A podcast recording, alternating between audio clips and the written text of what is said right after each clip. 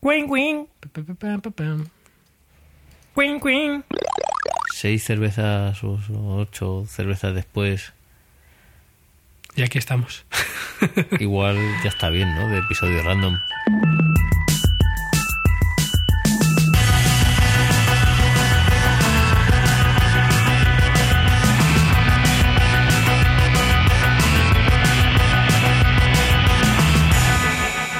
Entonces, si yo estoy sin conexión, tú estás sin conexión. ¿Vale? Tenemos que estar todo el programa mirándonos cara a cara. Bueno, o al techo. Bueno, ya que estamos juntos, porque estamos juntos. ¿Qué calor ha hecho hoy, Andrés? Joder, es para morirse. Bueno, a ver, eh, es que está Andrés aquí en casa. Hoy estamos haciendo el capítulo en directo. Especial en directo. Y este capítulo mm, estamos haciéndolo cerveza en mano. Cerveza en mano, claro que sí, con este frío no hay otra opción. Hemos decidido que, que hoy era un día para hacer el episodio más random, si se puede ser más random todavía, de lo que hemos hecho hasta ahora. ¿Qué hemos dicho antes? Era no sé qué random. Sí, era como improvisado, ¿no? Sin Improvis preparar. random. ¿Improvis random era? No, no, era No. mejor. ¿Cómo No, era? Ya nos acordaremos para el título. ¿O no? ¿Cómo era? ¿Improvis random? No, no, era como una improvisación, era como Mm, sin preparar random. ¿Siempre para random? No, ¿No? siempre para random. Pues eso, que es un día propicio para dejarnos llevar por los espíritus de la noche y del verano, Nos dejamos llevar por los espíritus de la noche. por los efluvios de la cerveza. Es por la noche, Naum. Estamos en verano. ¿Alguna vez has bailado con el demonio a la luz de la luna? La verdad es que no, pero si baila bien. ¿Decía demonio o diablo? Bueno, supongo que depende de la traducción, si veías el subtítulo o si lo escuchabas en castellano. Yo la vi en el cine cuando se estrenó. Yo no me acuerdo, la verdad. ¿Qué fue? ¿Año 86, 87, 88, 89? ¿89? Yo creo que era a finales. Sí, era finales finales. Sí, porque Kim Basinger 86 es su no. máximo apogeo. Sí, sí, sí, sí, sí. Qué guapa era Kim Basinger, ¿eh? Y qué bajito, que Michael Keaton. Totalmente, qué poco Batman era Michael Keaton, ¿no? Fue la gran esperanza de, de- de los bajitos. ¿Tú crees que Michael Keaton es el Batman menos Batman de todos los Batman? O es el más, el más Batman de O, todos en- los... o en realidad es, o sea, se da la vuelta, ¿no? Y es el más Batman de todos los Batman. ¿Tú sabes lo mejor de todo? ¿Qué? Yo, yo no sé si lo he contado ya. Eh, no sé si fue realmente el primer capítulo de la Super Pop. ¿La revista Super Pop? Eh, sí, pero... mm, ¿Me estás hablando de verdad de la revista Super Pop? Sí, sí. Eh, pero yo recuerdo que cuando salió aquella película de Batman, eh, hubo una campaña muy fuerte de, de- de promoción de, de aquella revista, que no sé si fue el número uno. Y De la Super Pop. De la Super Pop. Eh, fuerte, me parece. Es probable que no fuera el número uno, pero para mí fue cuando entró en mi vida la Super Pop. Eh, no directamente a mí, sino a través de mi hermana, pero. Y regalaban un, un Batman, un Michael Keaton, comillas, tamaño real. Comillas. ¿Póster tamaño real? No, no, no era póster, era de cartón, ¿Qué dices? que lo ponías poner de pie. No. Entonces había muchas bromas, creo que en la promoción de, de- de- del artículo, Sí. de chicas como al lado del Batman, ¿no? Y como en posición sugerente, como Sí. agarrándolo un poco y tal. Entonces, ¿qué, ¿cuál es el problema? Pues que el tamaño real este, pues una de dos, o Michael Keaton media metro y medio, o no era tamaño real, Bueno, ya sabes lo que dicen de los bajitos, ¿no? Y la proporción del tamaño. áurea, Eso. sino que se da la vuelta también. Sí. Es como, es como una espiral de caracol. Qué bonito, Pues ¿no? sí, eh, hemos llegado a Batman de forma random. Hemos llegado a la Super Pop de forma random. Yo no sé qué es mejor o peor. Mi hermana ha comprado la Super Pop. Mi hermana también. De hecho, tengo por ahí guardado un póster de Chris Isaac de la Super Pop. Oye, pues no, no está nada mal que sea de Chris Isaac. Hombre, es que, a ver, el chico estaba para darle, ¿no? Eh, sí, además, eh, ¿cuándo fue cuando salió en la peli de, de David Lynch? Pues Por ahí, ¿no? por ahí. No, yo es que no- realmente no, tengo- no soy consciente de cuándo empezó la Super Pop. No, no, no sabría decirlo, ni cuándo acabó. Tampoco. Yo Supongo que, sigue, empezaría en algún momento de finales de los 80 y acabaría en un momento de principios de los 90. Pero no, no podría acotar más. Y sí, siempre ha estado ahí, tío. Pregunta, es claro, es que estoy diciendo cuándo acabó. Igual es que sigue existiendo Que la Super yo- Pop y no lo sé. Yo creo que sigue, ¿no? No tengo ni idea. sé, no sé. ¿No? Telva, Super Pop, Glamour. No. Mm, no, no. lo sé. No, la verdad que es no que sigue. esto de hacer un programa random y no tener el... tac, de Sí. nuestros dedos tecleando para poder comprobar un dato al momento es raro.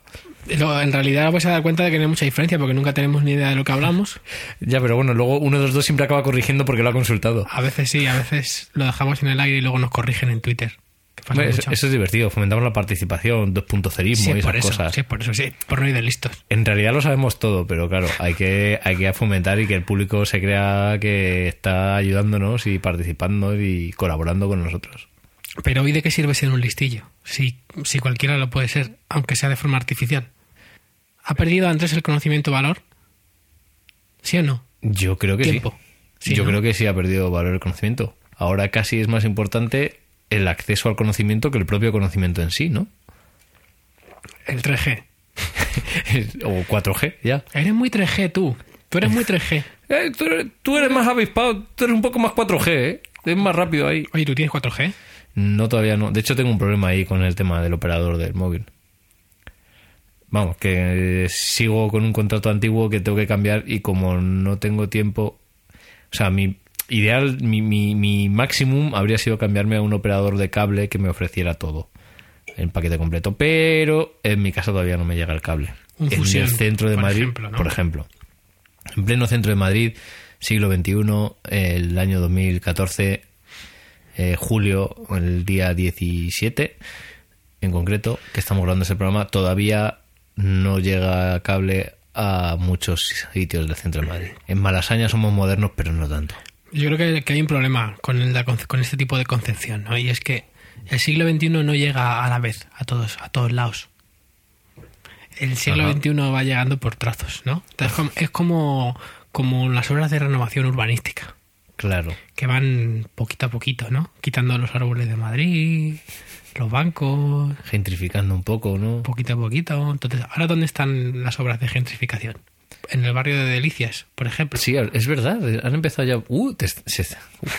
El- Claro, Delicias del Gaspi con el matadero, ¿no? Todo esto. Sí, sí. Pues claro. Poco a poco, ¿no? Claro, el centro está ya del todo, ya no les quedan, o sea, creo que no quedan árboles por talar. Yo creo que Malasaña se va a dar la vuelta también, eh, ya dentro de poco. Y entonces ya no va a molar, va a molar como va a estar gentrificada, no lo va a estar, ya no me he perdido. no sé cuál es la vuelta de, de, de gentri- de gentrificar. Se va a volver a otra vez como lavapiés. ¿Sí? Nunca lo ha sido. Como, hombre, sí, joder, ¿no te acuerdas en los 90 cuando veníamos aquí? Cuando tú y yo Bueno, nos sí. conocimos, Sí, que eran, bueno, no eran los 90, yo creo que eran los 2000 ya, pero bueno, sí. casi, casi. Que te robaban en Malasaña Que también. te robaban, que Sí, estaba llena de, de indeseables. Por las mañanas de escoria, ¿no? Sí, y de, y de, y de tosimónacos, ahí con la drogaína todo el rato. Tosimónacos. Los tosimónacos en los portales. Ahora la gente lo busca y no los encuentra. Ahora no hay. ¿Dónde están los toxicómanos? Quiero, quiero ser un toxicómano, a ver si me da algo de fumar o de, de algo. Y Bueno, no también, también la moda también era muy de, de cuando Kate Moss, Sí. ¿no? Que Kate, ¿Eh? Moss, Kate Moss es como la Super Pop. Sigue viva Kate Moss, sigue ahí, sí. Sí, ¿no? Murió así, pero, pero luego volvió. Y no ha cambiado. Ya. Es más, yo te digo que si Super Pop sigue vivo, que no lo sé, tiene el mismo logotipo y todavía se usa el rosa en todos lados. Uf, es que los colores de la Super Pop eran heavy, ¿eh? Sí. Pero. El papel era de mala calidad. Eh, Me da la sensación de que no debe existir porque me parece que había otras revistas tipo Bravo, Vale y cosas así que hacían un poco ese papel, ¿no? Más el rollo más de marujeo y más de como como las revistas de moda de chicas y tendencia, pero más in- infantiloide, ¿no? Pero, pero siempre con posturas sexuales. Sí, ¿había de eso en la Super Pop también? No, en la Super Pop no. Yo creo que eso fue una, más una- inocentes, una ¿no? innovación de, de la de después. De la Bravo, ¿no? Sí, pues no sé yo. Yo es que la verdad nunca he consumido mucho esta revista. Pero tienes amigas que la consumían. Sí, pero desconectaba muy fácilmente. Yo es que siempre he sido un poco friki. Y aunque he tenido muchas amigas, no, no, no he estado metido en esta onda yo mucho. O sea, que cuando las- tus amigas se compraban la Bravo Sí. Y se acercaban a los chicos, jiji, jaja, mira las posturas de esta, de esta semana o de este mes, no sé cuál era la, la frecuencia de publicación, tú ahí no estabas, estabas desconectado. No tengo ni idea. Probablemente estaría o con el Wallman puesto o con la guitarra a mi bola o, Es muy loser. o esto, probablemente ¿eh? leyendo un libro. Esto es súper loser. Sí, la verdad es que sí. Yo leía mucho. Entonces, Hombre, yo también, y estaba también con el ordenador encerrado en casa. ¿Para qué lo vamos a negar? tú eras más loser que yo. Tú estabas en el ordenador encerrado en casa. Yo salía más a la calle. Sí. Pero, Pero bueno, bueno. pero a veces Luego nos pasaban conocimos en los bares, que también es verdad. ¿Tú te has dado cuenta que, bueno, yo el primer recuerdo que tengo tuyo, esto ya creo que lo hemos hablado. o bueno, igual lo hemos hablado tú y yo, pero no lo hemos hablado en, el podcast. Eh, Yo te recuerdo en, en, el, en la Vía Láctea. Era mi segunda casa. Pues Vamos, vivías ahí. De hecho, Claro. era como, voy a ver a Naum. Entonces, en vez de llamarte o... Bueno, pues yo no tenía ni tu teléfono. Sabías que ibas a la vía y estabas ahí. Claro, era mi, era mi, mi hogar. Cuando llegué a Madrid estuve yendo a la Vía Láctea de forma recurrente todos los fines de semana. eh, años. Sí, yo me acuerdo de ir con Ana y ir a verte ahí. Sí, sí, sí. Y era como el chiste chiquito de la calzada, ¿no? Papá, quiero ir al circo. No, No. Quien quiera verte, que venga a casa. Pues igual. Pues venías a la Vía Láctea y estaba yo. Claro. A veces pinchaba. Estaba poniendo música alguna vez, Ah, pensaba que... pero nunca estaba. no, Ah. Ya. Tam- quizá- no. Pues no sé. Pero bueno, ponía discos allí a veces. Pero bueno, Big Times, eh, yo qué sé, los principios 20 años. ¿Qué te esperas? Un chaval de mi, de mi casta. Pues sí, aquí en Madrid partiendo la pana. Claro, recién llegado Joder. del pueblo. Viniste a la capital, te viniste Sí. arriba, Rural, era un chico rural, pero interesante. moderno de pueblo. Moderno, no, no, no, Eh, no, moder- moderno no, eh. moderno no, porque en esa época todavía no era moderno. No, era... Ahí eras tonti pop o eras eh, glam. Sí, eras o- más... Tú estás un poco a medias, ¿no? Desde el principio. Yo nunca fui tonti pop. Un poquito sí. Yo estaba, Sí. yo estaba, de hecho, estaba en la. eh, Te en- pintabas poco el ojo. Pero eso no era tonti pop, eso era más glam. Pero te lo pintabas poco, estoy diciendo, para... No poco, no, bastante. ¿Sí? ¿Tanto? Bastante glam. O sea, tú eras glam total. Estaba en el rock and roll ahí, claro. Y es que descubrí a a Bowie a los 18 años. ¿Cómo te quedas? Pues Te, te cambia la vida. yo lo descubrí a los 16. 16 años, más jovencico. Sí. No sé qué es peor. Pero yo descubrí el rollo más... O sea, yo entré por Cream. Vía, vía rock de Claro. super trío. Eso es otra cosa. Claro, yo no entré al glam. Yo entré al rock mm, Claro. al sesentero. Es que es otro camino. Yo Sí. entré a Bowie desde otras cosas que no tienen, no tienen nada que ver. A ver, de hecho, Bueno, entré a, ver. Bowie desde el Britpop y todo eso. Claro, Entonces, yo, yo miento. Yo entré por, por Nirvana. Uy. Claro, por, por el The Man Who Sold the World. Ah, bueno, claro. Claro, claro. Es otra forma de entrar. No sé si es la más adecuada. No, de hecho, yo flipé. Yo De flipé totalmente. distinto, claro. Claro. Y es que ya venía enfilado porque yo venía de escuchar cosas más Britpoperas, que Mm. era, en realidad yo era más Britpopero en esa época. Entonces, claro, había una... O sea, que no eras tan glam. No, pero luego sí, porque a ver, Ah. piensa que, que Sí, pero no. el glam tuvo una influencia grande en los grupos, en algunos grupos Britpop de la época. Como por ejemplo... Suede, por ejemplo, etcétera, que era mi grupo fa- favorito de entonces.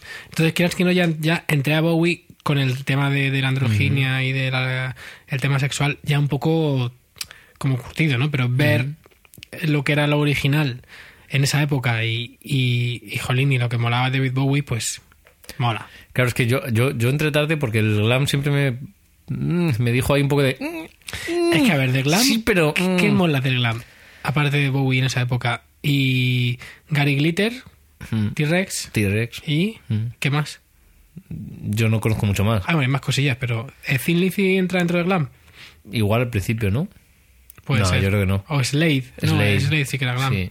Sí. pero había cuatro grupos, quiero decir, que no era... Y New York Dolls, aunque sea por moda, ¿no? Yo creo que algún disco Bueno, sí que estaba ahí cerquita, sí, ¿no? bueno, es que era como punk. Sí, glam, pero tu- tuvieron ahí un acercamiento ahí... Sí, a mí me gustaban regular, la verdad. A mí no... No sé, no, no era mi rollo. No era tan, no era tan macarra. O sea, me gustaban más los Clash que, Sí. que los New York Dolls.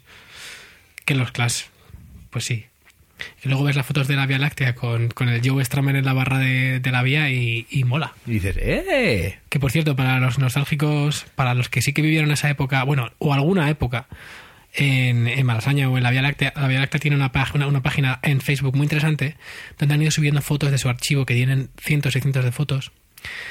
Y mola un montón porque ves a la gente de la época con los, vesti- como- con los vestidos de la época, fotos canallas, fotos de, de noches interminables en la Vía Láctea. Y está muy del bien, ¿eh? sheriff, ¿no? Del sheriff probablemente hay alguna, sí. Hombre, si no hay Sí. ninguna, mal. Sí, sí, sí, sí, sí, que además muy joven. Muy, muy joven. Ostras, yo es que no... No le recuerdo joven nunca, claro. No, no, pero bueno, la verdad es que era, era muy parecido. Era igual. Era muy parecido, pero es, mola mucho. De verdad que es una de, de, de las páginas de Facebook que siempre me ha parecido que, que molan más. No sé. Estoy pensando, este episodio empieza a ser un poco más de nostalgia, ¿no? Que otra cosa. Sí, porque hemos empezado con la Super Pop, Batman. Pues mira, ya que seguimos con esto, yo recuerdo que en aquella época fue cuando yo empecé a interesarme por la música de verdad. O sea, cuando nos conocimos tú y yo ya en los 2000, no fines de los 90. Porque yo me acuerdo que te- sufría como un vacío por dentro de, de- de la música que no me gustaba, entonces estaba yendo hacia atrás. Entonces iba, pues eso, lo que estamos diciendo, Cream, eh, el Bowie. Eh, Y Rock Indiana, a la vez. no, no. A, raíz de ahí, de repente, claro. descubrí Rock Indiana. Claro. No- y no me acuerdo a raíz de qué los descubrí. Entonces conecté de repente, me salté como. Bueno, eh, conecté con la nueva ola y los 70 y los 80 Claro. a través de Rock Indiana, Que siempre era, era su que era ese sí. rollo, pero con los, con los grupos de ahora modernos. Y enseguida conecté con los Sandy Drivers, tío. A mí, los Sandy Drivers Fíjate. fue el grupo que me, que me cambió. Qué fuerte, esto, ¿eh? Qué bonito, ¿eh? Qué bu- Y aquí sigue Jero, ahí todavía haciendo ya discos. ves. Y, y los demás, eh, con mucho. Sí, es cierto. Que Rock Indiana, yo siempre Qué me fuerte. de Rock, de Indiana, bueno, aparte también por Santi Campos y todo Claro. aquello. Santi Campos, Nominis, Sí. eh, Eh, The Winner Is. The Winner estaba en Rock Indiana también. Que, que Un saludo por a Borja, que no nos escucha. Eh, que yo siempre me acordaré porque yo en aquella época trabajé con nuestra querida amiga Ana, también de co- la cantante del grupo de Andrés, de Coffee and Wine. Trabajamos un tiempo en la FNAC, en la sección de discos. Qué fuerte. Y era muy interesante ver el fenómeno que pasaba con, con los discos de Rock Indiana, porque Rock Indiana tenía una filosofía que era siempre los discos a 5 euros. 5euros.com era su página web, tenían un logo. Efectivamente, 5euros.com, que grande ahí. Y, y siempre de alguna manera fueron discos de segunda porque costaban 5 euros. Mm. Yo ahí tuvieron. Decían ellos cuando hicieron esta campaña. Yo creo que ahí fue cuando empecé a descubrir Rock Indiana. Ya los había conocido, pero fue cuando de repente me, me- me empezaron a, a despertar tanta simpatía, ¿no? Que era rollo de. A ver, esto es economía de parvulitos, ¿no? De oferta y demanda. Si tienes poca demanda porque la gente compra menos discos porque cuestan dinero, tú bajas el precio Claro. entonces haces que la demanda suba. Entonces ingresas menos por cada unidad, pero ingresas más en global porque hay mucha más demanda. Pero, El problema es que al final la gente tenía la sensación de que el producto se devaluaba, exactamente. porque consideraban todavía que 5 euros era como demasiado barato para un, Claro. para un disco. Que no podía ser un disco, un Claro. disco normal o un disco de un grupo bueno. Y cuidado, por ejemplo, los discos de los Winneries o Joder. Sandy Drivers pff, eran muy buenos. O los de Amigos Imaginarios, o Santi Campos, o y más grupos que yo, yo- yo ya ni me acuerdo. o pero había un montón. Ya había, había un grupo francés que me encantaba, se llama Sweet Apple, Sweet Apple Pie. Sí, me, me acuerdo del nombre y Sí. de la portada, porque claro, yo los colocaba. Pero no me acuerdo cómo sonaba. Y eran, eh, pues sonaban fantásticos. Era, uh, bueno, era un poquito de un pop también. Pero así un poquito más psicodélico. Había mucho power pop, ¿no? También en aquella época, Sí. en ese sello, había bastante power pop. Bueno, Rock Indiana siempre ha sacado Sí. Power Pop, era su seña de identidad, ¿no? Sí, sí. Farra también estaba en el Rock Indiana. Farra eran de Rock Indiana, claro. Farra, qué divertidos, Farra, joder. Nunca los llegué a ver, pero yo siempre me recordarán a ti. Joder, Farra. yo Farra, vamos, les he visto siete, ocho veces. Farra, que era, era Farra, o sea, F-A-R-R-A-H. Farra. Sí, me acuerdo que un día les pregunté. Bueno, yo llegué a hacerles una entrevista, colé una entrevista en la agencia F con Farra cuando curraba allí y, y, y les pregunté, ¿no? De, oye, lo de Farra, o sea, ¿por qué os llamáis así con este nombre tan raro? ¿Sabéis que Farra, claro, sabéis que Farra en español es juerga, ¿no? Y claro, fliparon, dice, no, no, esto fue porque una vez soñé, me lo decía el cantante Jeff, decía, un- una vez soñé que me- me- con Farrah Fawcett, la, la actriz de Los Ángeles de Charlie, y soñé que, que se me aparecía, ¿no? Así como... De con- forma angelical, ¿no? Sí, de forma angelical, como flotando por encima de la cama, y me decía que tenía que montar un grupo. Entonces, claro, monté el grupo y lo llamé Farra. O sea, lo decía así como con una naturalidad, y digo, ajá, gracias. Qué pelazo, ¿eh? Farrah Fawcett. Tiene un pedazo de pantén total. ¿Farrah Fawcett sigue viva? No. No tengo ni idea. Pero yo creo que murió, murió alguna de, de los de las hojas de Charlie hace unos años. No sabría decirte. Mira, qué fácil habría sido ahí teclear taca, taca, Sí, taca, pero no, no, no, en no, hoy- Wikipedia y hoy no hay nada de Hoy eso, es- ¿eh? hay error de conexión total. Hoy es Ya. total, sin, O sea, hoy error sin conexión. Sin conexión. ¿Sabes que estamos llegando a un punto en que tengo la sensación de que todos nuestros eh, referentes de, de nuestra infancia ya están todos muertos ya? O sea, porque parece ¿Tú que... crees? Bueno, es una percepción, pero es que últimamente se muere todo el mundo. Ya, de nuestra ostras, época pequeña. hoy, hoy ha muerto Johnny, Johnny Winter. Winters. Johnny Winter, no, Winter, no, sin- sin sí. ese. Win- mu- muchos Johnny Winters. han muerto todos. Muchos. Todos los Winters han muerto hoy. Todos. No, Johnny Winter's Winter. coming. jo, pobrecito, Winter is coming. Ojalá, que calor hace, madre mía. Que, oh, jo, Johnny Winter, tío. Yo, yo he visto a Johnny Winter en directo. Pero es que Johnny Winters parecía Winter, perdón, parecía muy mayor ya de siempre. Pero claro, es que era albino. Jo- Johnny Winter era un poco eh, White Walker, ¿no? Un poquito. El que salía así. Ese, ese que tú- que, tú claro. ya sabes, sí. Tú Eh, sabes ya. Pero, joder, a mí me- yo le vi hace muchos años en unos veranos de la villa, en el Conde Duque, y me dio mucha penita. El tío se- no se movía nada. O sea, si me acuerdo se le cayó una púa y salió el pipa a recogerle la, la, la púa y dársela otra ¿Y eso vez fue hace, hace cuántos años? Pues eso sería el año noventa y pico. O sea que O bastante ha 2000 durado entonces. no, no, ¿no? noventa y pico, noventa y pico. Es de los primeros conciertos así que yo además estoy muy emocionado. Pero eso, eso es porque realmente los albinos tienen problemas de, de salud generalmente, ¿no? Eso es lo que yo entendía en aquella época, que, Claro. que parece que, que- que- que es un poco degenerativo el albinismo, Sí. ¿no? Entonces, qué pena, por cierto. ¿Cómo me gustaba la versión del Jumping Jack Flash, creo que era, de los Rolling? Sí. Súper guay, ahí con el super trío de Johnny Winter Live, ¿se llama? ¿No? ¿Cómo se llama el trío? Johnny Winter no sé qué, se llamaba. Y que, que tiene un disco ahí en directo grabado que es fantástico. Pero lo que quería comentar, por, ya que no estamos hablando de cosas tequis, por lo menos algo que haya de cosas físicas y que tengan cables. La guitarra que lleva Johnny Winter es ¿Cierto? ¿Cómo- ¿Cómo se llaman esas guitarras? Nunca, nunca le he prestado suficiente atención. Esas que no tienen clavijeros porque el mástil es como que acaba en el final del mástil y que son como cuadradas. No sé cómo se llaman. Pero sabes No, qué guitarras te digo. ¿no? Sí, sí. sí. Joder, Ni, no tengo ni idea. qué fácil sería consultarlo ahora con un... Pero no va a ocurrir. No. Os vais a quedar con las ganas de saber muchas cosas en este episodio. Bueno, lo podéis buscar también. Bueno, igual también podemos poner en las notas, ¿no? Pues ¿O lo, no? estaba, lo estaba pensando si poner notas o no en este episodio. De hecho, hablando de las notas, yo tengo una duda. ¿Cuál? Con la nueva ley de propiedad intelectual, igual nos empezarían a cobrar a partir de ahora con según que... Bueno, en teoría con todo. Con todos los enlaces. Con todos los enlaces que pongamos a publicaciones. Qué fuerte, ¿no? Es muy fuerte. Pero es verdad, porque ponemos mucho enlace a mucho, a mucho medio digital. Buena pregunta, pues. No porque además, sé. según la, la- la nueva reforma, Esto seguro que es como es, un todo. es, es- es una cosa irrenunciable, quiero decir. Esto es como todo. Yo, yo, o sea, creo que es una, una forma de legislar que se está poniendo muy de moda aquí en España, que es, por ejemplo, el tema de no, de no beber en la calle. Lo dices porque estaba bebiendo justo cerveza. Sí. No, pero por ejemplo, ¿no? o sea, beber en la calle. ¿Por qué se prohíbe beber en la calle? Porque había alteraciones del orden público en zonas específicas de Madrid, por ejemplo, en el 2 de mayo en Malasaña, Sí. etcétera, ¿no? O sea, generalmente había ciudades de España en las que había algunos barrios en los cuales se liaba parda por la noche y entonces Claro. se puso una legislación. Vale. Se puso una ley que afectaba a todo el país, pero que particularmente quería solucionar el problema en varias zonas puntuales. ¿Qué pasa? Que entonces yo no puedo estar en la puerta de mi casa tomándome una cerveza si no molesto a nadie. Pues depende. Quiero decir, cuando pusieron la ley, supuestamente era si molestabas, si estabas en zonas- conflictivas, etcétera. Pero eso es lo típico que al final depende de la gente. Efectivamente, depende de quién te vaya a poner la multa o no, del día que tenga, de cómo te pille. O sea, que se hacen como... Parece que en España últimamente se hacen leyes... eh, solamente te afecta si haces algo malo. Pero claro, Ya, pero ¿quién define quién es, qué es malo y qué es bueno? claro, pero tú ahí dirías que la culpa es de quien ejecuta No, o no. es del, del cuerpo legislativo que Es hace de la normas. legislación, evidentemente, que es de la como- norma. Como siempre digo yo, sirven para matar moscas a cañonazos. En fin, que este episodio es increíblemente random. Todo es posible en este episodio, en este programa. Hoy es el es un episodio preveraniego. A ver, con el calor que hace es veraniego total. Perdón, prevacacional. Eso sí.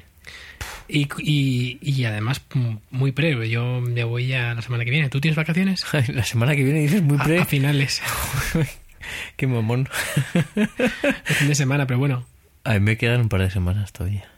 Bueno, pero la semana que De viene hecho, hasta el mes de agosto, finales, ¿no? ha puesto muy, muy, muy mala cara en este momento, Andrés. Está sufriendo. No, hombre, tampoco sufro, pero sí que empiezan a ser necesarias las vacaciones. El cuerpo te lo pide, te das cuenta. Mm, Sí, porque odias tu trabajo de pronto.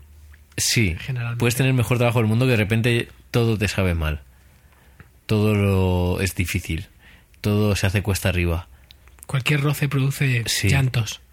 Mm, Hombre, tampoco tanto, pero, pero sí que, que, que- que tienes que hacer esfuerzos extras para concentrarte, para sacar adelante las cosas, para... Para ser majo. para ser majete. Bueno, yo en realidad soy... No, pero es verdad, sí que me he dado cuenta que cualquier cualquier mm, dificultad o cualquier problema se hace más grande, ¿no? Como que tienes menos fuerzas para afrontarlo. También el calor pone de muy mal humor también. Sí. Muy mal amor. De hecho, ayer mi compi María me estaba diciendo, joder, vaya día que tenemos hoy, ¿no? Madre mía, ¿te vas a cortar las venas o te las vas a dejar largas? Porque era como un par... Cada cosa que pasaba era como, madre mía, no puede ser. Como, como, o sea, en tu trabajo con para Vetusta Morla, cuéntame un marrón típico. Es que no hay marrones típicos. No hay marrones, o sea, cada uno es, es Sí, cada uno tiene su propia especificidad. Hombre, también es lo, lo, lo que tiene, ¿no? Cuando realmente ya abarcas muchas cosas diferentes eh, relativas a un grupo que son su propia empresa, son sus propios jefes. Es, es una situación especial. Entonces, claro, no hay nadie que se ocupe de las cosas más allá de, de tu propia infraestructura, ¿no? Claro, no hay nadie más. Claro, o sea, no la infraestructura eres tú.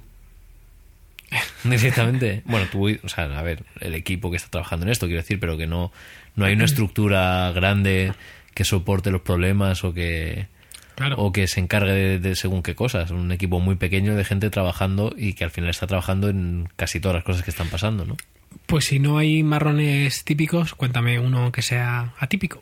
¿Qué tipo de, ¿A qué tipo de problemas te enfrentas en, en tu día a día? Joder, pues a muchos, a muchos. Logísticos, Sí, con la gira, con el, No, con el ah, bueno, marketing, en las giras siempre hay problemas. Eh, y también estás ahí. Yo en, en concreto en las giras no, no suelo enfrentarme a muchos problemas porque mi, mi, mi responsabilidad en gira es pequeñita. Tengo una parte muy pequeñita. Que soy más una pieza encajada en el organigrama que, que tener mucha responsabilidad de, de organizar o gestionar cosas. Pero normalmente suele ser problemas con proveedores. Proveedores de, de por- cualquier por cosa. ejemplo, de discos, Por ejemplo, camisetas. Sí, discos, camisetas, eh, eh, imprentas, eh, festivales, empresas de sonido, eh, proveedores de cualquier, tipo. de servicio. O sea, también puede ser un O servicio. producto o servicio, sí, sí. Vale, vale. Siempre- los problemas suelen estar ahí, siempre. Por ejemplo, eh, antes de un festival, mm, el equipo lo llevan todo ellos. Horarios, cumplimientos de, Vale. contra- cumplimientos de contratos. eh, hay, hay mil cosas. Y siempre hay problemas. Dirías que Por siempre mi hay problemas. experiencia, en general, siempre hay problemas, en todo. Y siempre. problemas que se solucionan. Sí, algunos más fáciles, otros más difíciles. Algunos se solucionan al momento, otros se pone un parche y luego se termina solucionando, y otros eh, son más complicados y llevan más tiempo y hacen que se retrasen todas las cosas. Pero, pero sí, siempre, siempre hay problemas. Pero vamos, esto lo llevo experimentando yo desde que trabajo en esto. También tú a veces eres generador de problemas, quiero decir, no, yo no estoy echando balones, yo también he tenido cagadas como podemos tener todos, hombre. ¿Alguna gorda, gorda? Joder, es que ahora mismo no sabría decirte algo así en concreto que se pueda contar o confesar, pero, pero yo que sé, equivocarte con los horarios puede pasar, olvidársete de algo, traspapelar un email, Olvidársete. olvidársete. Vale, vale. Toma Hombre. nota. Toma nota. en realidad. mm, Pero estas cosas tú también te has tenido que enfrentar a ellas. A cagadas así y tal. O sea, desde ir a tocar a un sitio en el que no está el equipo que te han dicho que tiene que estar. Sí. O que a la hora a la que te han citado no está, no hay nadie. Ir a un- esto, es- esto pasa bastante haciendo un vuelo. En, en- en el caso de Vetusta esto no suele pasar, pero porque suele pasar a, a- a niveles más pequeños. Pero ir a un sitio que te citen una hora para hacer una prueba de sonido, hacerte 500 kilómetros en coche o furgoneta, llegar allí destrozado, apurado porque no te ha dado tiempo a pasar por el hotel a dejar la maleta y hacer check-in y encontrarte con que no hay nadie y estar media hora como mínimo esperando en la puerta y aparecer un tipo ahí resacoso con la legaña y estamos hablando de las 6 de la tarde tampoco Suele ser generalmente, no es un problema logístico ni de organización, sino que el pibe, que es muy formal, él, pues está de resaca. pero es un problema de proveedor en este caso también Sí. o sea quiero decir es un- Sí, pero que hay, que, hay quien la ha cagado es el, el tipo que se la. Pero bueno, Mm. Sí. sí, de esos todos. o que luego entras a la sala y de repente dices el micro mm, que tenían que tener no tiene la mitad o no funcionan los pies de micro se están estropeados y entonces no Eso es una faena. Sí. Esto a nivel pequeñito, que somos Claro. más por otro tipo de proyectos. O sea, eso. En el caso de Vetusta vamos con nuestro propio proveedor de, de- de audio y llevamos nuestras mesas y llevamos mucho equipo y se lleva muchas cosas de, de spare, ¿no? De, que se Por si dice. acaso, ¿no? Sí. Entonces, en ese sentido, no, no solemos encontrarnos con estas cosas, pero te encuentras con otras.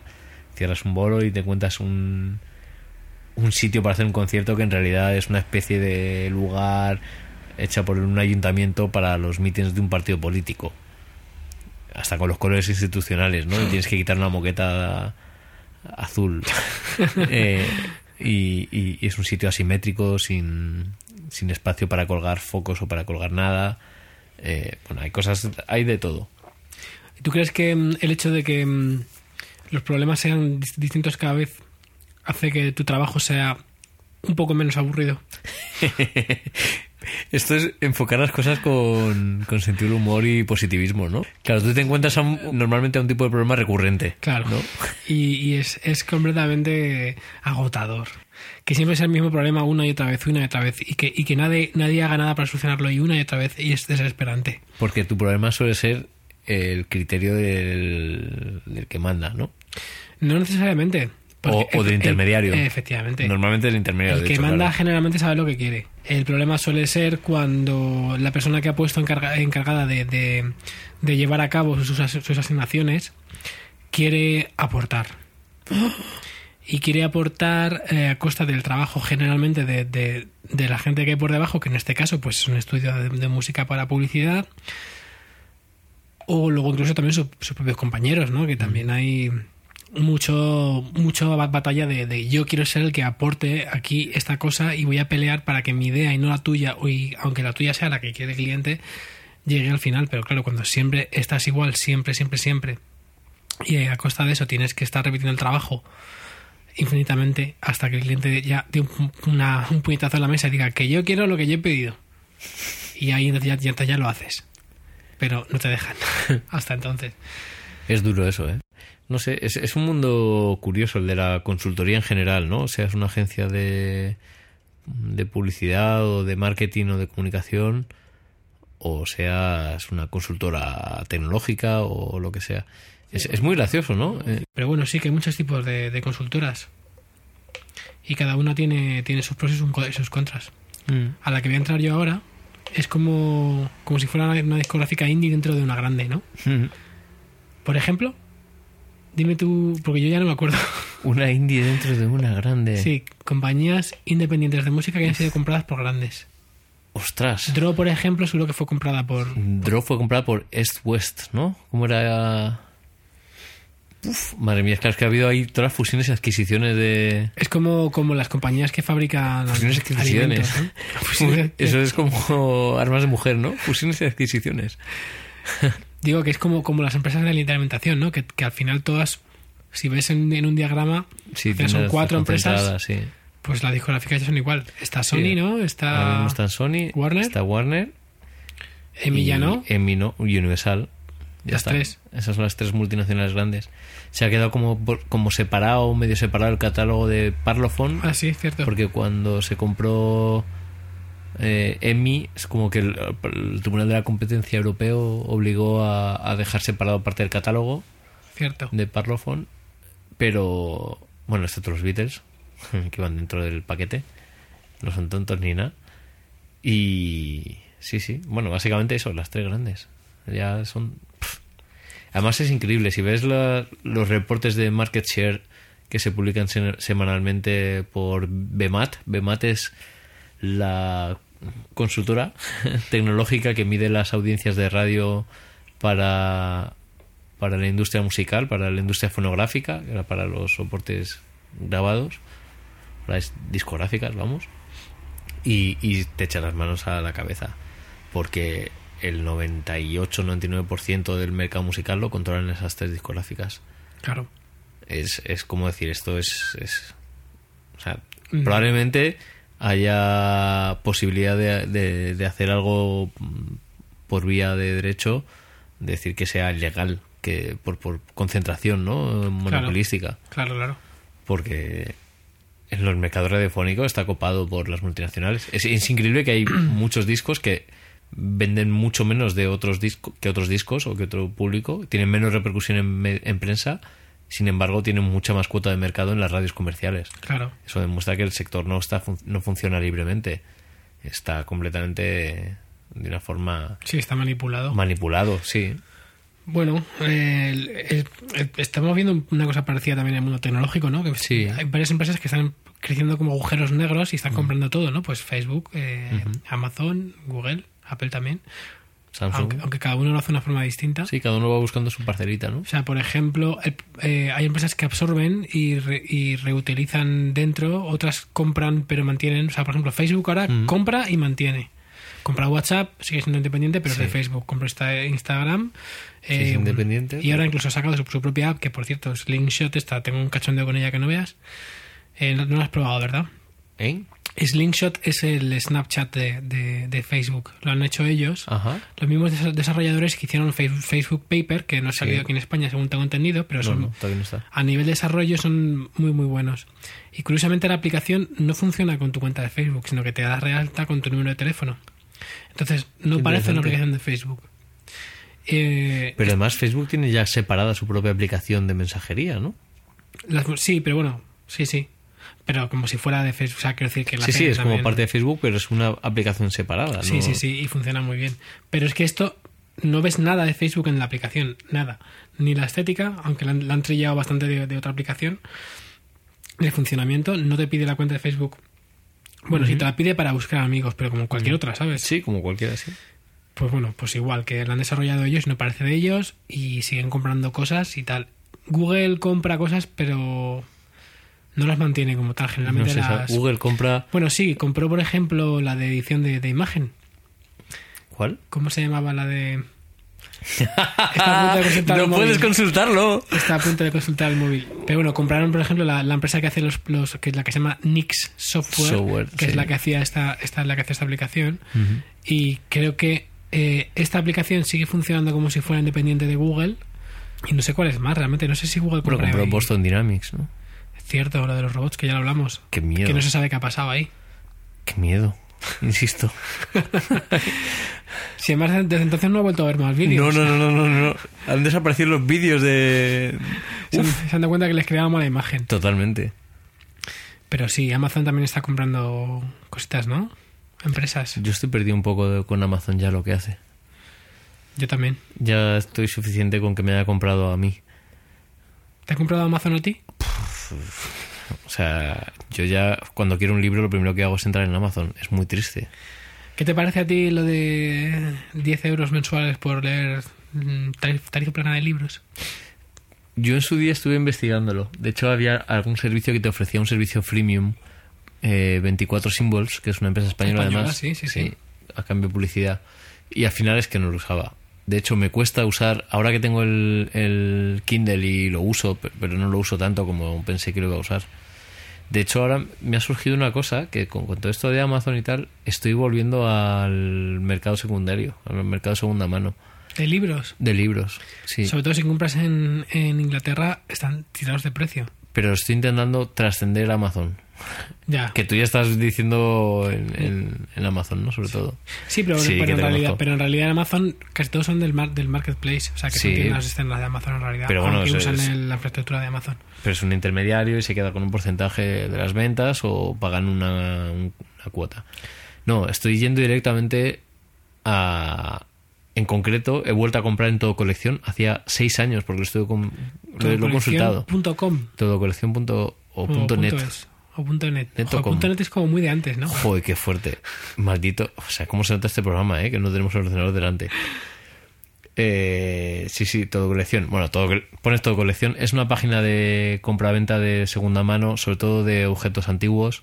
Hay, ¿Objetos? Sí, objetos antiguos. Objetos. Incluidos libros, vinilos, eh, muebles. Hay mogollón de muebles. Y últimamente instrumentos de música, como Wow. El armonio eléctrico que me compré el otro día en Zamora. ¿Te has comprado el armonio? Sí. Que ya te lo tenías. Ah. Qué camón. Bueno, lo he puesto en Instagram, lo que pasa es que ya no me lees. ¿Cuándo lo has puesto? Pues hace dos semanas me lo compré. Qué raro, yo no lo he visto. Ay, tareas por ahí de pingo, ¿Eh? despistar. ¿Qué será lo siguiente antes? ¿Comprar un disco en Disco Play? Pues yo Disco Play me encanta. Ahora mismo lo sacaría mucho más partido que antes, ¿Por qué? Porque, porque me- tengo pasta, sobre todo. Ya. No, pero pero sí, no, no, aparte de todo colección, que recomiendo de verdad porque hay mogollón de libros y mogollón de discos y mogollón de cosas chulas. libros antiguos también. Pero te compraste el armonio en Zamora. Sí. Porque, a ver, yo vi en tu colección que había un tipo que vendía armonios. O sea, o sobre sea, todo, es como si fuera un eBay. Sí, es como un mercado secundario. EBay o Alibaba o no me salen más ahora mismo. O segunda mano. Claro. Sí. Y esta especialización en objetos de colección, como su propio nombre indica. Todo colección. ¿eh? Entonces no es para tocar, Pillas. es para coleccionarlo. De hecho, el tipo es una tienda de anticuario. Es un tipo que, que está especializado en muebles de los 50, de los 60 y los 70. Entonces él lo vendía como objeto visual. De hecho, tenía dos. Yo al final le compré otro que no tenía en toda colección. Y, y los tenía. Uno de ellos lo alquilaba por un par de euros al día para sesiones de fotos y cosas así. Porque era muy bonito. Y de hecho era un poco más caro porque el color era más llamativo que el otro que tenía. O sea, quiero decir que, que no lo vendía como que como un instrumento, no tenía ni idea. Dice, a ver, yo lo he enchufado y suena, pero no, no sé si está afinado, no sé si funciona bien. De hecho, tengo que arreglarle unas O sea, que te lo cosillas. compraste un poco a lo loco. No, hombre, fui a, fui allí, fui a Zamora. Organicé un fin de, una escapada de fin de semana a Zamora. Oye, ¿por qué no vamos a Zamora? Sí. Que hay cosas muy bonitas, como por ejemplo un armonio. armonio. que comprar, Sí. El Café Berlín, un armonio. No, Café Berlín, no, Sala Berlín. Sala Berlín. Pero Sala además no, fuimos, no, no fuimos a Berlín. Si nos estás escuchando, si remotamente se da la circunstancia de que Boris está escuchando esto, Boris está en Zamora y no te ha avisado, lo siento. No, fue, mm, fue básicamente de ir a comer y beber y, y aprovechar la excusa. Fui a verlo, estuvimos mirando, compramos un regalo también para una amiga. O sea que pues, estuvo, estuvo guay. Siempre mola ir a Zamora. Zamora está guay. Es un sitio muy bonito. Zamora te enamora. Sí, y se come y se bebe guay.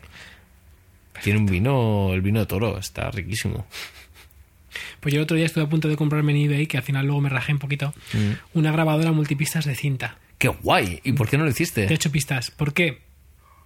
Porque no sabía si. El tío que la vendía no sabía si funcionaba o no también. Claro. Porque era, pero es claro, era una ganga. ¿Por cuánto? Era un Fostex R8, Sí. lo vendían por 70 pavos. Claro, es lo que me costó a mí mi armonio. Que este solía costar entre 270, 500, 700 y 1000 euros. Claro. Era un tipo que por las fotos le había encontrado en su trastero, porque la foto estaba rodeado de cacharros viejos, muñecos, eh, antigüedades. Qué fuerte, ¿eh? Entonces, claro, el tío dice, yo esto está aquí. No sé ni cómo funciona ni, ni nada. No lo quiero para nada. ¿Alguien lo no sé si funciona, claro, pero es que a lo mejor luego no funciona. Claro. Y te has gastado 70 pavos más gastos de envío. Pero si funciona... Ya. No, pero luego también no lo compré porque es un cacharro enorme. ¿Dónde lo metes? Donde lo pongo, ah, mm, luego tendré que comprar también una mesa de mezclas. Claro. Otro cacharro más. Claro, yo ahora lo tengo en casa ahí montado, el armonio, Claro. y tengo que este fin de semana si hay suerte lo abro de arriba abajo y ya tengo hay un par de teclas que había que hacerle un apañito pero ya sé lo que hay que hacerle y limpiarlo por dentro también porque claro tenía polvo de 30 años ahí metido Esto es lo de mm, lo de grabar en cinta ya, o sea, ya, ya te lo he comentado alguna vez. Que después de tantos años grabando en digital y tantos años trabajando con audio digital en el día a día, pues estás un poco, estoy un poco cansado. del digital Del digital, bueno, de sí, o sea, no, no voy a decir que obviamente es lo más cómodo. es decir es que Pero- igual flipas Pero usar el al enfrentarte a Claro, o sea, de pronto es como, ay, y la claqueta, quiero hacer un recall efectivamente. Y, ay, que me he cargado esto. ¿Dónde está, dónde está el control Z? Uy, esto me suena muy seco. ¿Cómo le meto de pronto una reverb? Frasca. Sí, todo eso de pronto dices, ¿y cómo lo hago? Tienes que hacerlo al momento, tienes que pensártelo mucho. Y tener, tener cacharritos. Y claro, no vas a pasarlo por digital. Pero me gustaría eh, probar. algún día- El día que tenga espacio en casa lo, lo probaré. Por ver cómo funciona. Qué único, ¿eh? La cinta, ¿no? Aquí con las cervezas. Es capítulo relax. Sin dar un solo dato contrastado. Está interesante, ¿no? Igual es el peor episodio de error de conexión. O el mejor. Yo creo que, que sobre todo es un capítulo único. Bueno, en realidad cada capítulo es único, ¿no? Un poco sí, cada día vamos de un palo. No sé, este ha sido como... Es un, un capítulo muy de noche de verano. Sí, Y ¿no? muy de cara a cara. Como ha sido este capítulo grabado, ¿no? Claro. Cara a cara y Cara a en cara, una que, noche de verano. que es la primera. No es el segundo. Cara a cara sí, es verdad. Sí, hicimos ¿Cuál uno fue? El un segundo- live ya. Eh, Uno. Fue cuando lo de los drones de Amazon. El ¿no? ataque de los drones. Ese fue también cara a cara, face to face. Sí. Que también dijimos lo de la broma de, de la película. No de John vamos a repetir lo mismo. ¿Era de John Woo? John. Woo y esto es un déjà vu. De Vu, de John Woo. Madre mía. Mira, un aporte así. Hablando de John Woo. David Fincher produjo una serie de películas para BMW. eh, protagonizadas por Clive Owen. Y que cada película estaba dirigida, o cada corto, estaba dirigido por un director. De hecho, uno era John Woo. Otro creo era Ann Lee. Fíjate. Otro era. mm, No me acuerdo, pero todos así como directores potentes, ¿no? Muy visuales, que tienen un estilo visual muy marcado. Y que son muy interesantes precisamente por eso, porque es lo- rollo de, tienes presupuesto casi limitado, tienes un cochazo y tienes a un actorazo para hacerte cinco minutos en el que se tiene que ver lo mejor del coche. El caso es que me suena, ¿eh? Yo creo que vi alguno. Y es que no me acuerdo ni cómo se llamaban. Tiene, es un nombre. Tiene un nombre de, de passenger o de, de driver. O, Y todo esto porque hemos dicho lo de face to face. sí. De John Wood. Qué cosas, ¿eh? Ya no, ya no hacen mucho esto, ¿verdad? Yo pensaba que eso se se iba a convertir en tendencia, lo de hacer cortos con las marcas. Mm. Y no. Se acabaron las vacas flacas, yo creo. O sea, las vacas gordas. Y llegaron las vacas flacas. ¿Tú crees que BMW tiene vacas flacas? Hombre, tiene que haber tenido vacas flacas, seguro. Como todos. Lo que pasa es que habrá afectado menos. O sea, tanto como para decirle a los popes de la industria de entretenimiento de ac- de- o del cine de acción que se hagan una película y como quieran. Ahora está sacando BMW coches eléctricos. Fíjate, ¿dónde vamos a llegar? ¿Has leído sobre los coches Tesla? No, la verdad es que no he leído nada. ¿Sabes que son increíbles? ¿Sí? ¿Me debo comprar uno? ¿O debo querer comprarme uno? Sí, puedes querer que puedas es otra cosa. Ya, si son BMWs y encima eléctricos, seguro que... No, no, no, los Tesla. Ah, los que- Tesla. que no son BMW. Ah, Son- quiero saber más, cuéntame más.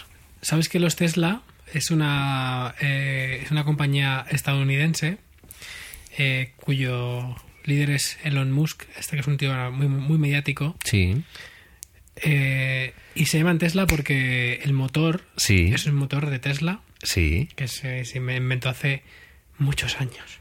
No voy a decir la fecha porque no lo sé. Pero en la era de Tesla. Digamos que... Quiero decir que es curioso porque además el, mo- el motor es realmente, el diseño es realmente antiguo sí. y es del tamaño de un melón, el, el motor. Es No. súper pequeño. Tan pequeño y tiene suficiente potencia para mover un coche. Por lo que dicen es increíble. O sea, dicen que es uno de los, de los coches con, con mejor, si no la mejor conducción de, de- de la historia. De hecho, ahora que lo dices, me suena que he leído algo. ¿Los coches de Tesla han liberado sus diseños para que cualquiera pueda modificarlos o algo así? No lo sé. No, me- han- no me o suena mucho eso. ¿no? Pero quiero decir, el motor, el motor es no es un diseño propio. Y es un motor, que, un diseño que, que es clásico, cualquiera lo podría hacer. Lo que pasa es que son unos cochazos, no solamente por el motor. Están muy bien pensados y por lo que dicen es...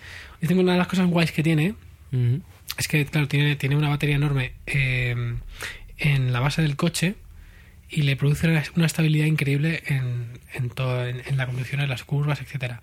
Luego, aceleración, dicen que pasa de 0 a 100 en 4 o 5 segundos. ¿Qué dices?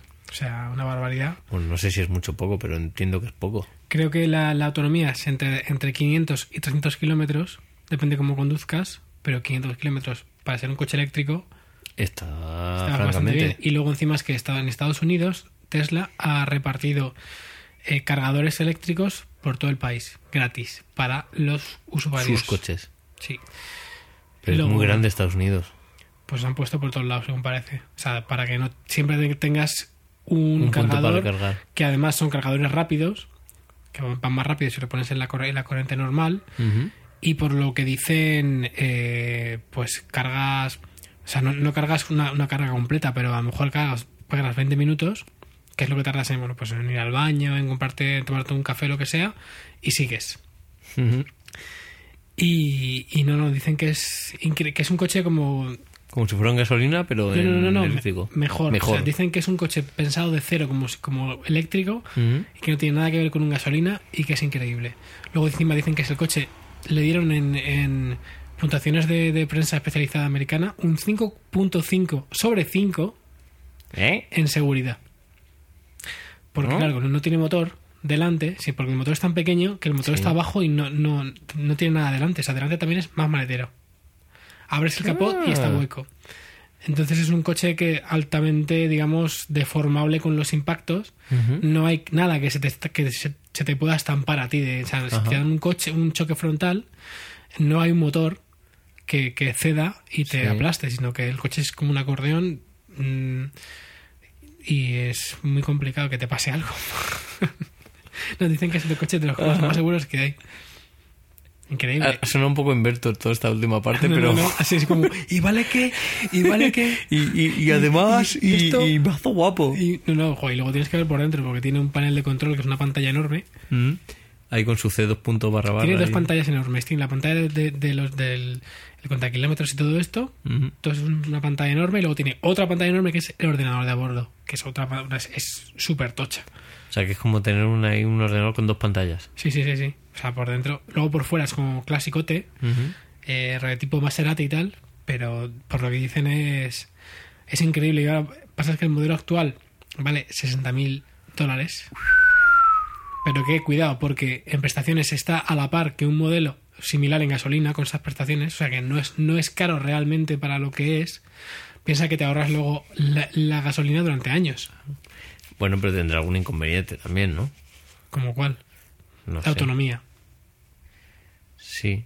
Es el único conveniente que tiene la autonomía. Y yo insisto, Estados Unidos es muy grande. No puedes poner tantos puntos de recarga gratuitos como pudiera ser, ¿no? No sé. Quiero decir, si un estado de Estados Unidos es como un país en Europa y Ya. es más grande, No sé de si- media, Pero lo tiene que haber puesto pensado para que, claro, porque si no, no- si no vaya rollo, ¿no? O sea, si no, no te sirven, de, de- de- no tienes utilidad. ya. No Supongo sé. que no estará en todo, todo Estados Unidos, pero Soy un poco puesto- escéptico. Ya lo miraremos y lo comentaremos. Si tuviéramos aquí Pero- un ordenador conectado a internet, que lo tenemos pero no lo estamos usando, No estamos usando. Y también, va- también lo van a poner en Europa también, ¿eh? ¿sí? Porque ahora, va- ahora ya Claro, ¿quién aquí. tiene 60.000 euros para comprarse un coche? Pues mucha, mucha gente, Andrés. Ya, mucha más de la que creemos. Pero, Pero- 60.000 euros son muchos euros para comprarse un coche. Ahora van a sacar otro modelo que vale la mitad, 30.000. Bueno, sigue siendo caro. Pero Sí, a ver si mantiene la, la, la autonomía. Ahora mismo han sacado también los- el que ha sacado BMW, que no recuerdo el nombre, pero el que ha sacado BMW es un poco más, más utilitario, más, más barato. La autonomía son 300. te Como veo mucho. como muy puesto últimamente con el tema de los coches eléctricos. Sí me interesa mucho el tema. ¿Te quieres comprar un coche? ¿Tienes carne de conducir aún? Sí. Pero, ¿Sí? no, pero no me lo voy a comprar. Hostia, ¿no, no, no habría dicho que sí que tienes carne de conducir? ¿Cuándo te lo sacaste? Yo nunca he conducido con la balina. Una vez conducí con la balina, pero tú no estabas, claro. No, Con no, 18 o sea, años. Con 18 años, o sea, ahí de... ¿Puedo? Me lo saco. A los pocos meses ya, estaba, yo. ya, ya tiene carne. Pero nunca he tenido coche. No, ¿Y no, yo, no me compraría un coche ahora. Pero si algún día me compro Ahora. un coche, quizás es probable que. Yo lo que una, una cosa que últimamente comento mucho con el tema de los coches. O sea, yo creo que, que vamos, ahora mismo, o sea, me parece apasionante porque vamos, vamos a vivir una transición, ¿no? Sí. que está empezando ahora y que tal. Entonces, eh, fast forward, 30 años de aquí, ¿no? Año 2030, eh, 2044. ¿Tú cómo crees que miraremos al pasado en el, a, a este momento en el que todavía todos los coches son, casi todos son de gasolina? Yo creo que nos parecerá asqueroso, eh, aparatoso, sucio, ¿no? Como cuando, como te- ahora te acuerdas de cuando se, pues, se fumaban los bares, ¿no? Totalmente. Pues imagínate cómo va a ser cuando sean los coches eléctricos, que no hacen ruido prácticamente, que no emiten humo. No contaminan ni acústica ni... Sí, bueno, lo que pasa es que luego les ponen ruido, lo sabes, ¿no? Así, para como las cámaras de los móviles, que suena como si fuera un Exactamente. flash un- o un objetivo. BMW contrató a un, a un diseñador de sonido para que les hiciera el sonido de los coches de BMW. Entonces cuando sería suena como... Registrado.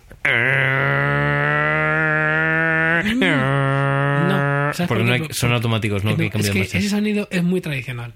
Sí. Han buscado un sonido más futurístico. Bien. un, un Ceremín, ¿no? Sí, pero o sea, busca una cosa que sonara como un coche, pero no. Y, ¿sabes que ahora también va a sacar Harley, una moto eléctrica? ¡Eh! ¡Qué guapo! Que Habrá hay- chopper... Habrá Chopper eléctrica, claro. choppers pero eléctricas. Ahora el problema es ¿cómo, cómo va a sonar una chopper eléctrica. Pues yo no lo sé. Seguro que mal. O sea, yo creo que lo- los, los fans de, de Harley van a odiar Seguro. las Harleys Que no eléctricas. puede sonar. o sea, ¿dónde vas a una Harley que no haga? ¿Dónde vas con eso? Suena un poco a gallina, ¿no? Como una gallina, una gallina grave. Sí, muy grave. Como una gallina cansada, ¿no? Sí. ¿No? Pues sí, una, o sea, seguro que también se tendrá un sonido, un sonido, un altavoz ahí, ¿no? ¿Qué digo yo? Que ya que pones un altavoz para que salga tal, para que salga el sonido del, del supuesto motor, Sí. ¿por qué no puede salir por ahí, por ejemplo, ACDC? ¿No? ¿Quién te dice a ti que, oye, Directamente, ¿no? directamente, ¿no? Entonces, ¿qué dejas a la imaginación y al, al cine y a la publicidad? Nada, No les dejas nada. nada, dejo nada. Y encima, si simulas los sonidos, contratan a gente como tú, aún. No, yo no podría hacer eso, Bueno, poder sí que podrías, ¿no? Otra cosa es que quisieras. probablemente. Porque tú, ¿podrías decir que tú eres diseñador de sonido? Digamos que lo he hecho, pero no al nivel que mucha gente es diseñadora de sonido. Mm. Porque yo he trabajado mucho con, con material ya grabado, Mm. el cual lo he modificado, lo he adaptado y tal, y he hecho así un poco de ahí apaño. Porque tú eres muy posmoderno en realidad. Claro. Ti lo que te gusta es la copia y la transformación. ¿Eh? El transformismo. El transformismo. Qué cosas. Pues sí, me interesa este, este momento de transición en que los coches están cambiando, se están convirtiendo en otra cosa. En gadgets. En gadgets, los coches se están convirtiendo en gadgets. Esto es un titular. Bueno, más que en gadgets, no. Se está convirtiendo en plataformas. Ese es el tema. Ahora un Tesla es una plataforma. La aplicación no sé qué. Para, disponible para Tesla, BMW, no sé qué y no sé cuántos. Qué fuerte, ¿eh? Claro, podrás tener aplicaciones. en Y el lo coche. van a poder hackear como los totems de Bicimad y le van a poner un pene. Seguramente. Oye, mira, para, para, Pornhub para Tesla. para cerrar esto, he de decir que el último episodio fue muy fructífero porque esta semana he venido aquí a tu casa a grabar Sí, usando Citymapper, del que hablamos en el último episodio. cierto, cierto. Y funciona la verdad es que francamente bien. Y Citymapper tiene que ver con el siguiente episodio, pero no vamos a decir nada más. de Eh, ahí se queda. Ahí se queda. Hoy Y decías- tengo algunas críticas que ya lo, lo- lo- guardamos para el próximo episodio. Dejémoslo aquí mencionado como que, oye, Citymapper, Vale, ahí se queda. ahí se queda. Coches eléctricos, Sí. Citymapper. Y también he de decir que ya he usado Bicimad. Ya por fin. Sí, ya he tenido la ocasión. O sea, quiero decir, tampoco he forzado, simplemente ha surgido la ocasión de usarlo. ¿Y qué te ha parecido? Muy bien. La bici bien, ¿no? La bici muy bien. Y el servicio ha funcionado guay. O sea, yo he llegado, he metido mi tarjeta, he sacado la bici, que estaba Bueno, cargada. sí, no le puedes pedir nada más que eso, pero... La bici funcionaba guay, la he dejado, se ha quedado enganchada. Pues a mí últimamente Ya me- está. ya me están fallando las bicis. Sí. Bueno, es un fallo... A ver, no fallan, fallan, pero últimamente casi todas las que cojo, cuando las cojo, hoy lo comentaba por Twitter, porque hoy me ha pasado otra vez, eh, como que el motor tose, cuando, cuando el Se motor gripa. Empieza como, como tac, tac, tac, Tac, tac, pega, tironazos, ¿no? Como- y luego ya al rato funciona. Pero es que no me ha pasado una vez ni dos, sino que casi todas las bicis me pega tirones. Eso lo, lo contaba Fanetín, ¿no? Está haciendo una serie de artículos en... Ah, ¿también lo, lo contaba él? Sí. Ah, no lo he visto. No eso es exactamente, pero sí el rollo de ya empiezan a fallar las bicis. De las Ya empiezan a de fallar. tantas que, que he cogido ya me han fallado unas cuantas. Sí. Y dices, ¿qué va a pasar con las bicis estas, no? Un problema. Eh, como tú dices, sacar la bici se puede. Mm. Vale. Cosas que no funcionan. Últimamente yo siempre intento reservar eh, en el destino. ¿Por Sí. qué? Porque te cuesta más barato. Y yo cuando llego al destino, nunca, nunca, No funciona. nunca hay una- un punto de anclaje, de anclaje azul. No funciona. Otra cosa que no funciona, Un momentito, esto viene con el problema que estoy diciendo yo desde el de la principio. desconexión. Mm, Es evidente y cada vez más Sí. por todos los problemas que están dando que no hay una conexión real. Sí, o sea. Big Data, Ellos di- dicen, dicen que ellos están recogiendo todos los datos, pero que aún no están como integrados por ahí. di- en la Whatever. tarjeta.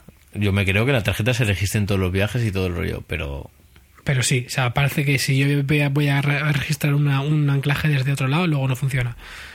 Eh, otra cosa que no funciona, y es el problema para mí muy grande con respecto a las bicis, es que tampoco funcionan muchas veces el sistema de incidencias de las bicis. Yo quiero quiero avisar que hay un, un, un fallo y no puedo. Ya. Y me, pasa muy bien de veces. Eso también lo conecta a Fanetin, que no funciona el sistema de incidencias. Eso es un problema porque si no tienes forma de saber qué bicis están fallando, aunque luego sí que veo camiones que se llevan bicis y, y tal, pero no sé si las mueven o Yo las creo que las mueven. Lo que hacen los camiones es el, el reparto, ¿no? De poblar las que están despobladas y... Que ya me ha pasado ir a coger una bici a un sitio y que no vea ninguna, amigo.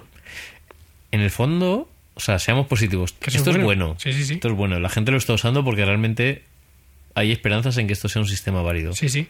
De hecho, yo me sentí muy bien porque me parece el trayecto que hice en concreto, que fue entre la Plaza de Oriente y Tribunal, Malasaña, en transporte público es un dolor, porque es como lo suficientemente pesado como para que no te merezca la pena hacer Sí, sí. transporte público y lo suficientemente largo como para que si vas un poco a pelo de tiempo hacerlo andando Sí, sí, pero con la bici son y 10 con la bici minutos. son 12, no, no, Bueno, sí. 12, 15 minutos y muy bien. Tienes que tener clara la ruta, que también eso es un, Sí. un problema, pero por la propia idiosincrasia del centro de Madrid, que está cortado la parte de. Pero lo disfrutas, ¿a que sí? Es como que vas... Sí, sí, totalmente. Y, y es verdad que haces deporte, pero las cuentas te. Sí, no, no, pero. O sea, lo Algo haces porque sí, tienes que dar. Además, mola mucho el rollo, ¿no? De que si das pedales funciona el motor. Si no das pedales, Se llega para. un momento que no funciona. Y cuando vas a encuesta y dejas de pedalear, Sí. sientes el infierno. De repente es como- aproximarse. Sí, sí, sí. No, no, funciona muy bien. Sí, para ver si a ver si el mantenimiento de las bicicletas funciona bien y el del sistema. A- Ayer me, me- me decía Eduardo Arcos en Twitter, ¿no te da miedo que tus datos no estén ahora mismo en peligro por mm, hackeos y tal? Y yo dije, pues obviamente Sí. sí. ¿Quién te dice a ti que no ha ocurrido ya? Pues yo no lo sé, pero yo estaba ya dado de alta antes de que sucediera esto y me dijo, ¿y, tú, y, y no piensas que, que quizás podrías usar dato- datos falsos? Y yo dije, pues probablemente sí. Seguramente y no habría pasado nada. Seguramente. Pero, pero sí, en fin. El, Esta es el otra de las cosas que decía Fanetín en la segunda parte de su serie. Tenemos culebrón bicimat para tiempo, yo creo. No, no, esto va a ser una constante. Igual es el arco de la segunda temporada, ¿no? Pues podría ser. Porque esto va a dar, va a dar, va a dar mucha amiga. Totalmente. Y, y eh, joder, es que además. Yo estoy usando, usando todos los días, ¿eh? ¿Sí? Mm, Yo, de hecho, me quería volver ahora en un bici más. Me tienes que decir ahora dónde hay uno aquí, Aquí al lado, aquí al lado. Pero sí, sí, yo, yo voy a, ahora mismo, eh, en estas últimas semanas que estoy trabajando en, el estudio, es- voy en autobús por la mañana y voy haciendo otras cosas Mm. y luego vuelvo en bici. Claro. desde Manuel Becerra. Y nada, media horita no llega. Y incluso Muy por rica, ¿no? carreteras anchas, por la calle Alcalá y tal. Y todo, todo bien y me encanta, pero claro, las, las bicis, pues... Hoy además me he encontrado con una bici que tiene un problema distinto. Primero me tiene el problema de, de los enganchones del motor y luego la, mm, la cadena como que dabas pelas y de pronto se soltaba y luego reenganchaba. Y tuve que cambiarla esa bicicleta y no pude, no pude dejar eh, incidencia. Eso da mal Es un problema, porque luego le va a coger otro. Claro. Y sí era un poquito peligroso porque se te iban las piernas Sí, y sí. perdías un poco el equilibrio. Totalmente. Pero sí, Bicimad, aquí estamos. Día tras día. Pues nada. Seis cervezas o ocho cervezas después. Y aquí estamos. Igual ya está bien, ¿no? De episodio random. Pues eh, volvemos el martes que viene, volvemos a grabar. Y ya contaremos con quién. Chan, chan, chan, chan, chan, chan, chan. Emoción, intriga Dolor de barriga. o nada. Pues hasta luego. Buenas noches, Naum. Buenas noches. Adiós.